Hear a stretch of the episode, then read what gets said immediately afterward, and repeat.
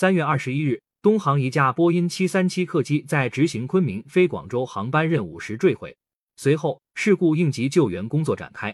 截至发稿，仍未有发现机上幸存人员的消息传回。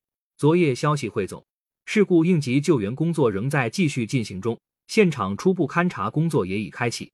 据现场信息，坠机区果园梯田被冲击成平地水坑，大腿粗的竹子撕裂倒伏，一些树干完全断裂。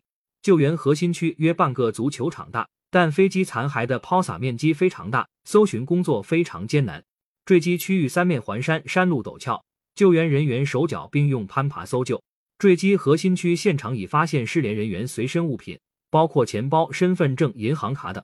气象部门此前预报，二十二日至二十四日，当地会迎来大雨天气，会给搜寻工作带来不利影响。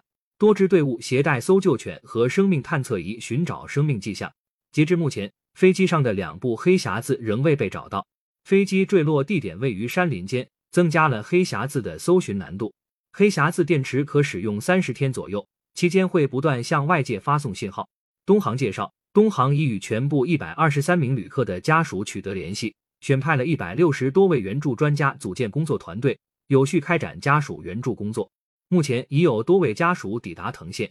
失事飞机为 B 七三七八零零编号 B 一七九一，二零一五年六月二十二日引进。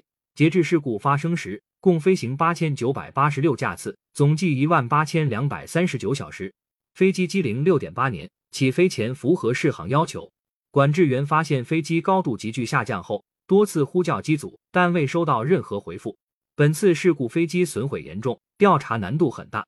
以目前掌握的信息，还无法对于事故的原因有一个清晰的判断。